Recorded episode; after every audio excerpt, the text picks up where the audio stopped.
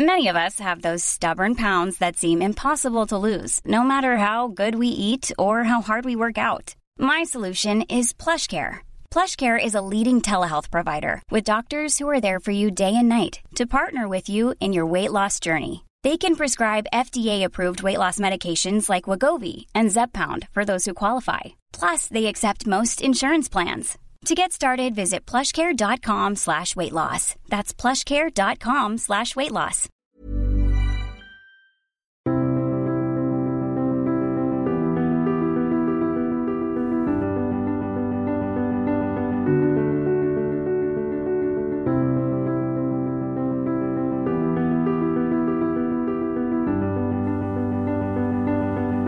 De l'Empire byzantin, on a en mémoire la basilique Sainte-Sophie, Justinien, en mémoire également cet empire qui, euh, autour du Bosphore et du plateau anatolien, a contrôlé une partie de la Méditerranée, la partie orientale de la, Méditerranée, euh, étant ainsi la, deuxième espace de l'Empire romain, l'Empire romain d'Orient et l'Empire romain d'Occident. Et l'Empire byzantin, donc dans cet Orient grec, euh, marqué par l'hellénisme, a perduré bien après la disparition de l'Empire romain d'Occident.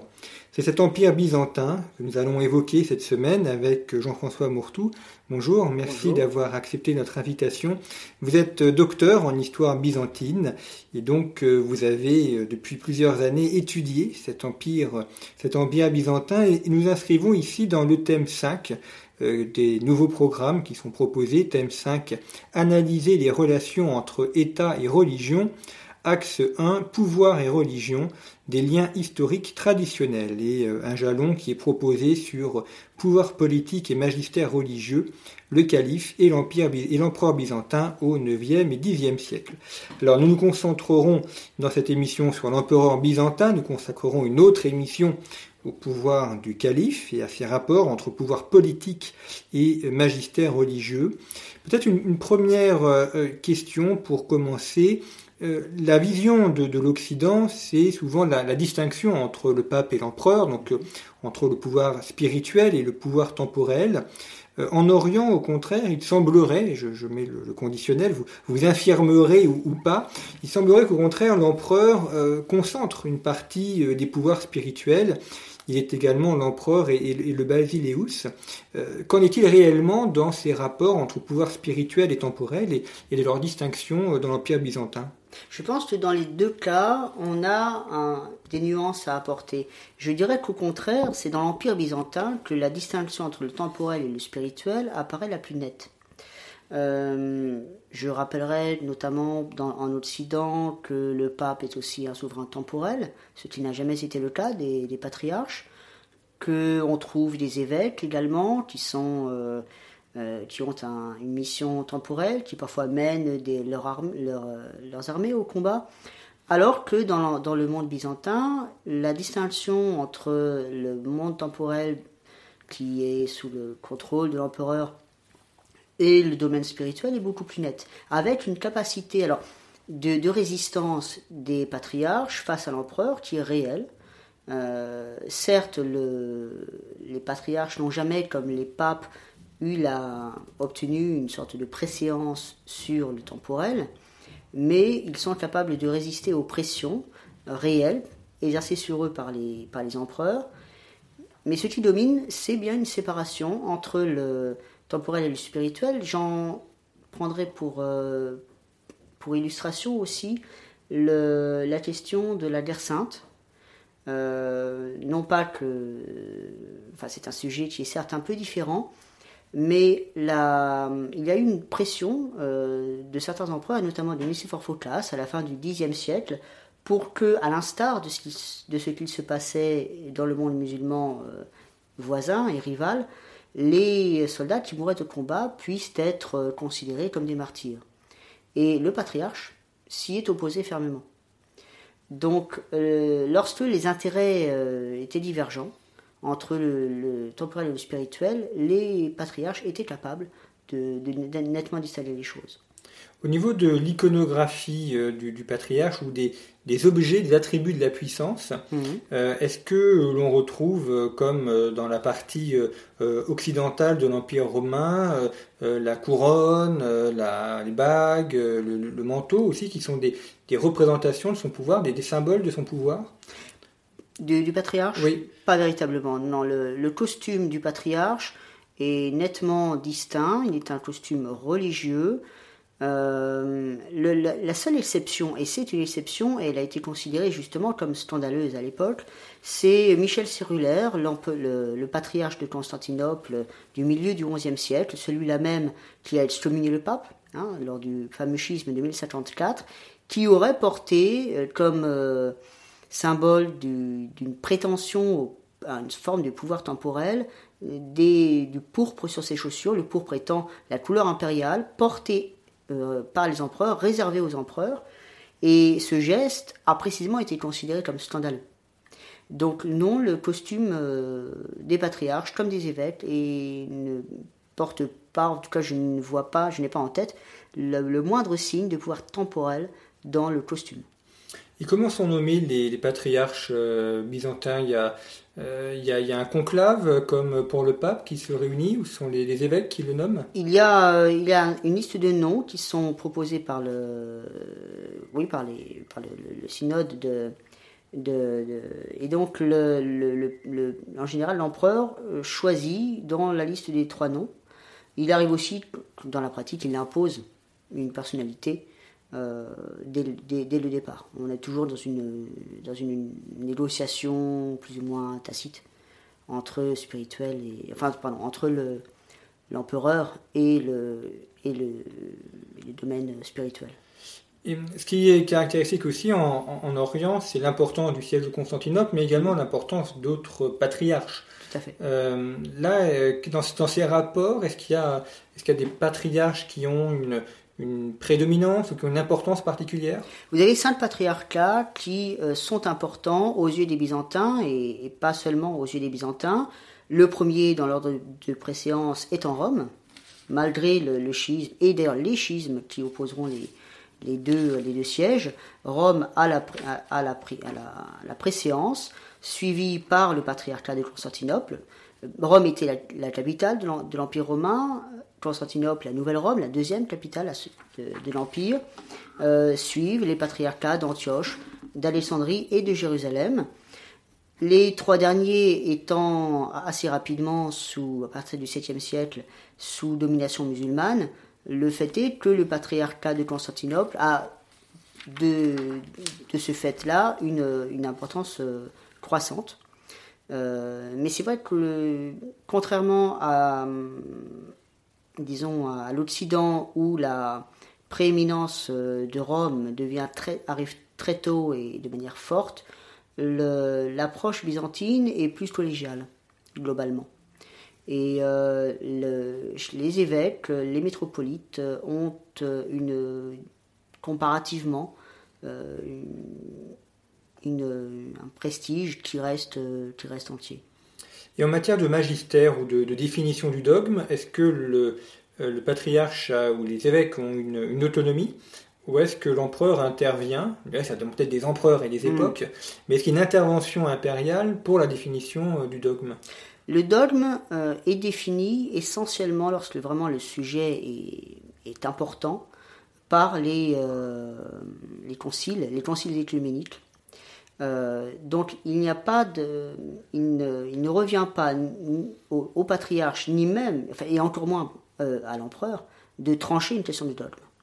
Euh, lorsqu'il s'y risque, enfin lorsque les sources disent qu'un empereur se risque à trancher une question de, dogme, en général c'est pour le dénoncer. la principale, la, grande, oui, la, plus grande crise euh, religieuse que connaît le monde méso-byzantin, c'est l'iconoclasme. L'iconoclasme est considéré dorénavant comme une hérésie, euh, mais visait à, lutter contre un culte jugé excessif des images, des icônes. Euh, et l'iconoclasme, en tout cas l'interdiction du culte des icônes, a été introduit par une initiative impériale euh, au, début, dans la première moitié du, du 8e siècle. Et euh, cette, cette, échelle de l'iconoclasme euh, est à la fois une, certes une victoire de l'orthodoxie, c'est aussi une victoire finalement du clergé, d'une certaine manière, face au pouvoir impérial. l'empereur qui a introduit l'iconoclasme, Léon III, aurait dit, d'après les sources qui lui sont hostiles, ne suis-je pas empereur et prêtre? L'échec de, l'iconoclasme revient finalement à, une confirmation que non, il, y a bien une autonomie du, pouvoir spirituel, même si on trouvera de, nombreuses, euh, et de, nombreux éléments de nuance, puisque dans, à la fois dans le cérémonial, dans, euh, dans les références, il y a par contre quelque chose de sacré dans le, dans le pouvoir impérial, alors même que l'empereur byzantin n'est pas sacré comme il peut l'être euh, en Occident, notamment en France. Vous avez évoqué la, crise de l'iconoclasme. Euh, on sait aussi l'importance des, icônes dans, le mm. monde, dans le monde byzantin et encore aujourd'hui euh, dans le monde orthodoxe. Euh, ces icônes ne sont pas simplement des, des peintures ou des représentations picturales, elles ont aussi une dimension religieuse et spirituelle forte. Oui, tout à fait. Les Byzantins considèrent que l'icône est en quelque sorte un lieu qui est visité par le saint. C'est-à-dire que euh, on a, des récits de, miracles, pourrait-on dire, qui nous racontent que telle ou telle icône s'anime de temps en temps avec le, personnage qui, devient réellement le saint vivant, qui apparaît dans son icône. Euh, l'idée étant du coup que cette sorte de fluide sacré, je, je prends un terme moderne à dessein, euh, qui vient de, Dieu et qui, euh, qui, est transmis aux saints et les saints de même à leur icône, euh, se transmet du coup à l'objet. Et donc on peut rendre un culte à l'objet, non pas en tant qu'objet bien évidemment, mais comme une, un peu comme une relique finalement. C'est-à-dire que l'image, l'image sainte, comme une relique, a en quelque sorte reçu cette sacralité par non pas le, contact immédiat avec un saint vivant, mais par la visite, euh, à certains, au moins, au moins temporaire, d'un saint. Et donc on a des cas euh, sans doute excessifs, mais enfin probablement euh, limités, on a du mal à, mais de, de personnes qui, pour se soigner, grattent la peinture d'une icône pour, pour y trouver un remède. Euh, et c'est justement ce genre de pratiques qui vont provoquer la colère des iconoclastes, puisque cette ces, pratiques, euh, souvent spontanées, sont critiquées par certains, certains évêques, et donc aussi par donc, ensuite les empereurs iconoclastes. Et euh, compte tenu qu'à la même époque, l'Empire byzantin est confronté aux invasions arabes, qui, elles, luttent contre cette. Enfin, sont, sont des, est une religion beaucoup plus rigoureusement aniconique. Euh, certains interprètent les défaites byzantines comme une punition divine, d'où cet, iconoclasme. Et le fait est que euh, l'histoire fait que les premières, les, empereurs iconoclastes sont souvent des, victoires militaires, alors que les empereurs iconophiles euh, ont plutôt des, défaites. Donc ça, Ça a légitimé leur combat contre les icônes, oui on, va revenir tout à l'heure sur la question, enfin, avec les Arabes, les Perses également. Euh, peut-être restons dans le monde, le monde chrétien. Euh, vous avez évoqué le, schisme de 2054. Alors c'est souvent la date que l'on retient comme mhm. euh, séparation entre le monde catholique et le monde orthodoxe.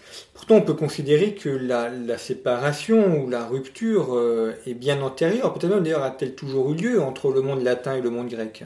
Il est très difficile en réalité de, donner une date pour cette rupture. Elle s'est faite progressivement.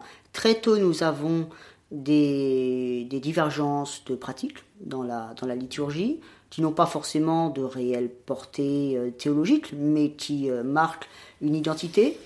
Euh, nous avons, ne serait-ce que dans l'usage de la, langue, tout simplement, hein, le latin d'un côté, le grec de l'autre, et aussi d'autres langues qui sont beaucoup plus, les langues slaves sont euh, toléré par la liturgie byzantine. on a aussi surtout une rivalité entre les deux grands patriarcats que sont Rome et Constantinople, rivalité qui est aussi politique, qui est administrative, le contrôle de certains territoires qui sont entre les deux, euh, rivalité dans la, conversion des nouveaux peuples, notamment euh, en, Europe en Europe centrale, Europe de l'Est, euh, rivalité auprès des Bulgares, auprès des Moraves, auprès des Hongrois. Donc une rivalité ancienne et, il y a ensuite de, très nombreux schismes finalement. Lorsqu'il y a un désaccord entre le pape et le patriarche, euh, on a de nombreuses périodes de rupture, et celle de 1054 n'est que la dernière. La dernière qui ne s'est jamais, euh, qui, jamais refermée, euh, qui donc marque une date importante, mais qui n'est pas nouvelle. Et on pourrait dire que la véritable rupture entre l'Orient et l'Occident est plus une rupture politique, celle de 1204. Le fait qu'une croisade, encouragée par un pape, ait pu prendre par la force la capitale de l'Empire byzantin a constitué une rupture bien plus importante finalement que le schisme de 1054. Bien que ce soit euh, mené par les, Vénitiens. Enfin, c'était aussi un règlement de compte euh, économique et politique entre les Vénitiens, les Génois et, l'empereur. Tout à fait. Les Vénitiens qui étaient eux-mêmes euh, très, comment dire, affins, si je puis dire, avec le, le monde byzantin. C'était le doge de Venise est un ancien duc byzantin et il connaissait très bien ce monde pour y commercer et pour euh, en être issu. Alors vous avez dit que la, rupture de 1054 ne s'est jamais refermée. Euh, il y a eu le, concile de Florence oui. Euh, dans les années enfin, 1450. Alors là, c'est assez curieux de voir que le, la, réconciliation a été ratifiée. Jusqu'au moment où les messagers reviennent à Byzance, c'est là l'empereur euh, rejette l'accord et euh, finalement on en reste au statut hmm. d'avant. Oui. Le, on, est, on est dans une période où l'Empire byzantin est extrêmement affaibli. Il est déjà confronté euh, à, une pression des, des, Turcs qui est extrêmement forte et l'objectif du concile est aussi de permettre une réconciliation religieuse et donc politique favorisant l'intervention militaire de l'Occident pour sauver l'Empire byzantin l'objectif est, donc autant politique que religieux. Alors, vous avez évoqué effectivement cet empire qui est attaqué. Il y a, trois grands peuples qui, menacent ou qui ont menacé l'empire mhm. byzantin les Bulgares, euh, les Perses et les Arabes. Euh, commençons peut-être par les Bulgares parce que ça a été euh, des combats extrêmement âpres entre les Grecs et, les Bulgares. Mhm. Oui, oui, vieux, combat extrêmement violent. les Bulgares ont, fait, quasiment, enfin, se sont, arrivés aux portes de Constantinople, ont ravagé l'ensemble des, euh, des, campagnes. En fait, il faut bien, bien percevoir l'Empire byzantin comme ayant survécu grâce aux fortifications de Constantinople. À plusieurs reprises, l'Empire byzantin est quasiment envahi, soit à l'est, soit à l'ouest, parfois les deux, et il ne survit que par euh, l'existence d'une capitale qui, par sa, situation et son site, est capable de résister à des, sièges à plusieurs reprises, arabes, euh, avars également, euh, au 7e siècle.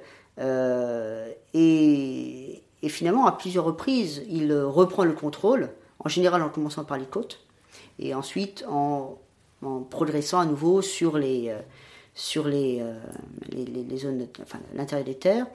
On, si vous me permettez une boutade, on dit souvent à propos de, l'Empire ottoman que c'était l'homme malade de l'Europe. J'aurais tendance à dire que l'Empire byzantin est un peu un éternel convalescent.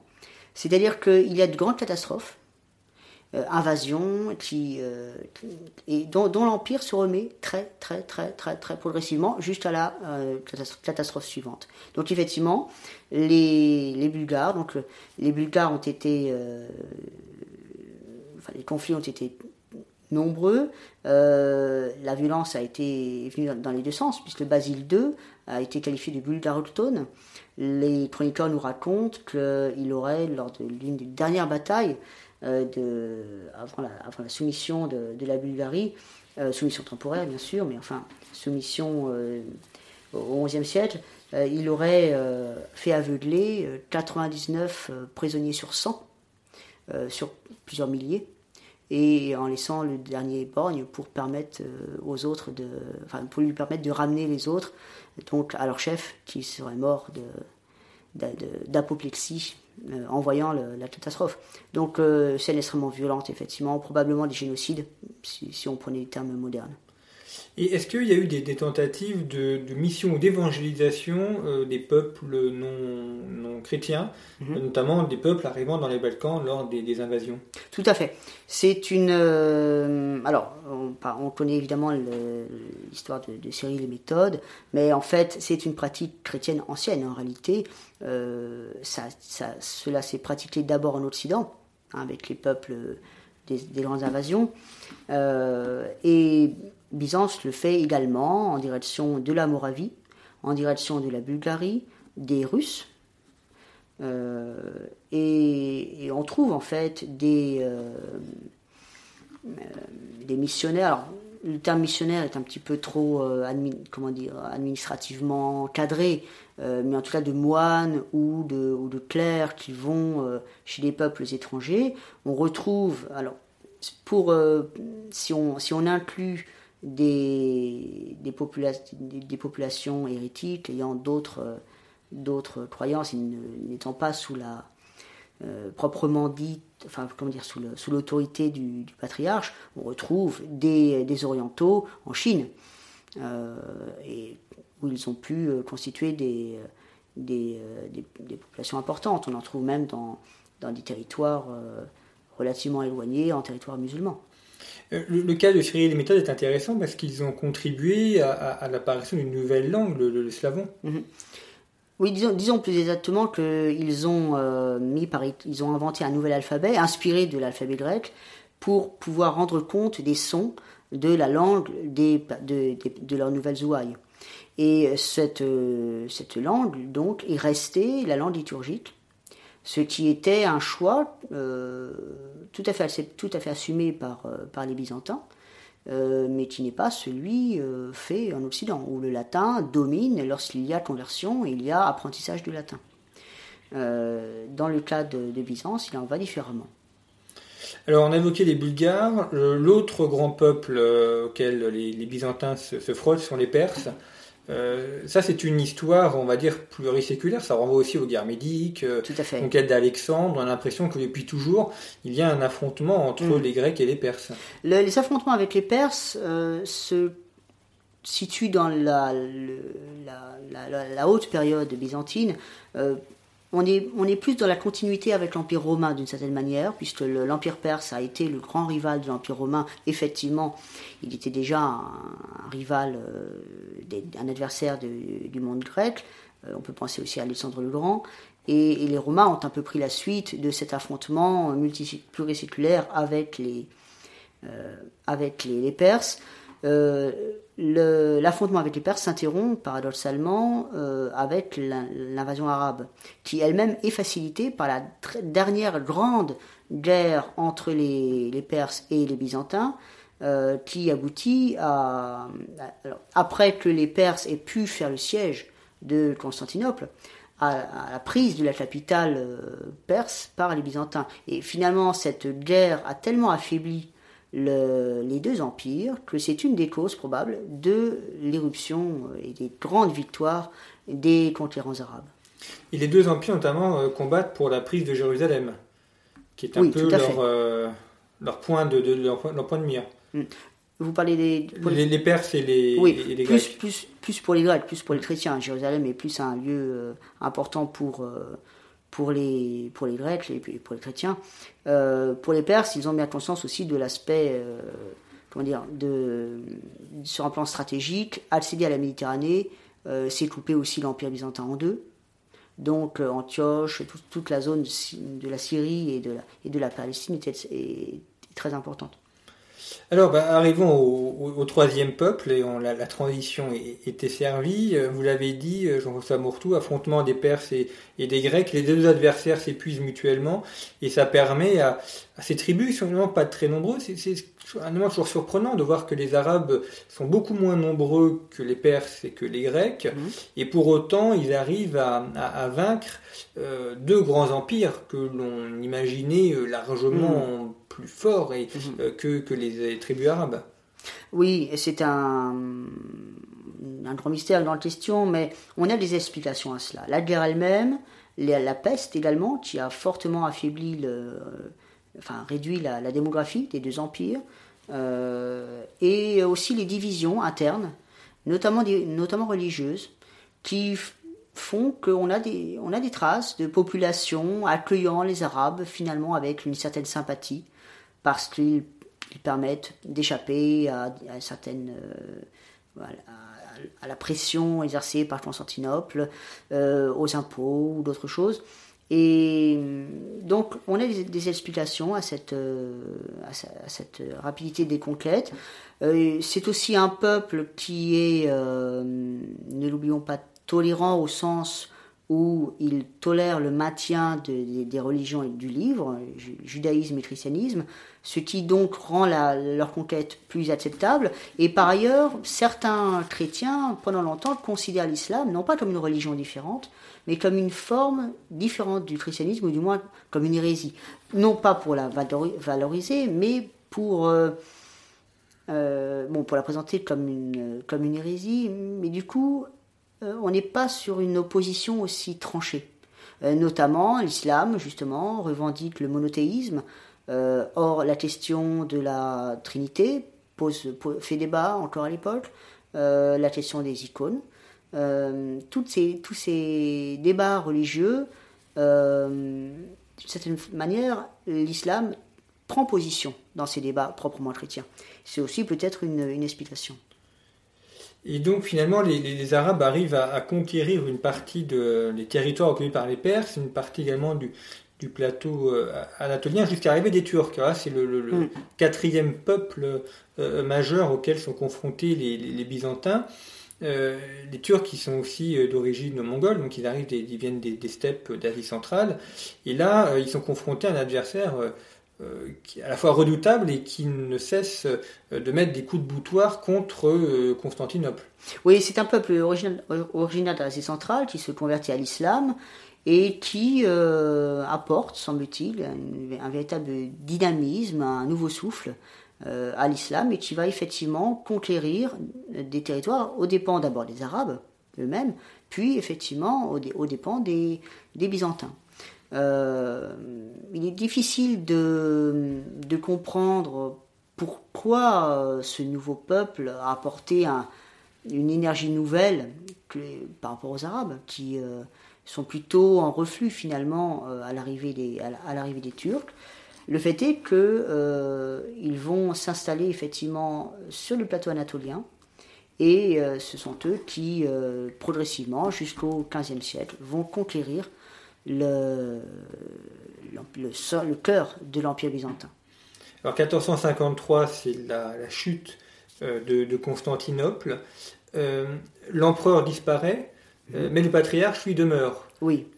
donc, dans ces rapports entre pouvoir politique et, et, pouvoir spirituel, le patriarche doit maintenant affronter, le, faire face, ou faire avec le, le, calife, donc en tout cas un pouvoir politique qui n'est plus sur la même ligne religieuse mhm. que lui. Oui. L'islam tolère le, les, religions du livre et, le, et donc, donc euh, admet la présence d'un patriarche. C'est aussi pour le, pour le calife une manière d'avoir un interlocuteur et de faire admettre la soumission des, des chrétiens au nouveau pouvoir. L'essentiel pour l'islam n'étant pas de convertir, il n'y a pas de pression, euh, il n'y a pas d'urgence à convertir. Les conversions se font, elles se font progressivement sur la durée. Et l'essentiel, du point de vue des musulmans, est que la loi islamique règne. Et donc on a une, un empire ottoman qui est pluriculturel. Euh, mais c'est un phénomène qui est euh, omniprésent dans l'islam médiéval.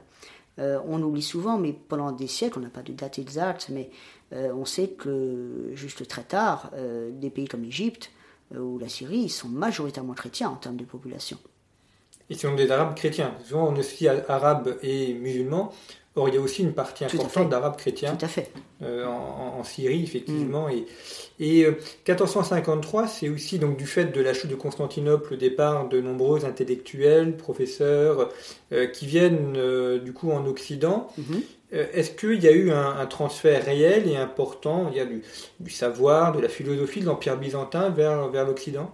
Oui, oui, oui. C'est de nombreux intellectuels fuient en Occident en 1453, un peu avant, un peu après, les choses sont plus nuancées, puisqu'il reste des poches de résistance byzantine euh, relativement tardivement euh, au, euh, XVe siècle.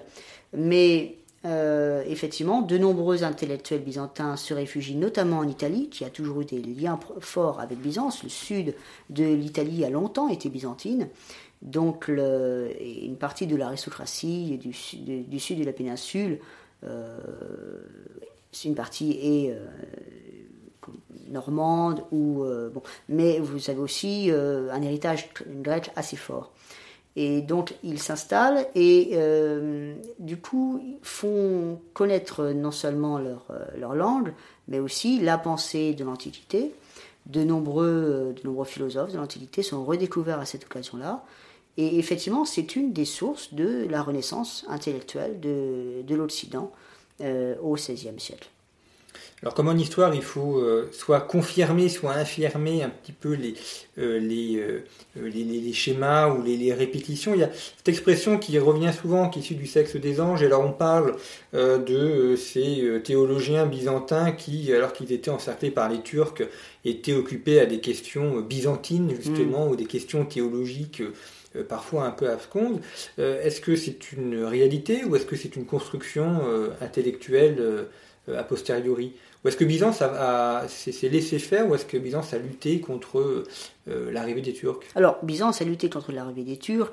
il faut évidemment se garder d'une vision postérieure et occidentale de, Byzance comme une sorte de longue, long déclin. Évidemment, lorsqu'on voit euh, ce qu'était l'Empire romain et, la disparition de la dernière petite euh, ville, euh, enfin une grande ville, mais enfin de moins en moins peuplée vers, sa fin, en 1453, on, a le sentiment simpliste évidemment d'un long déclin.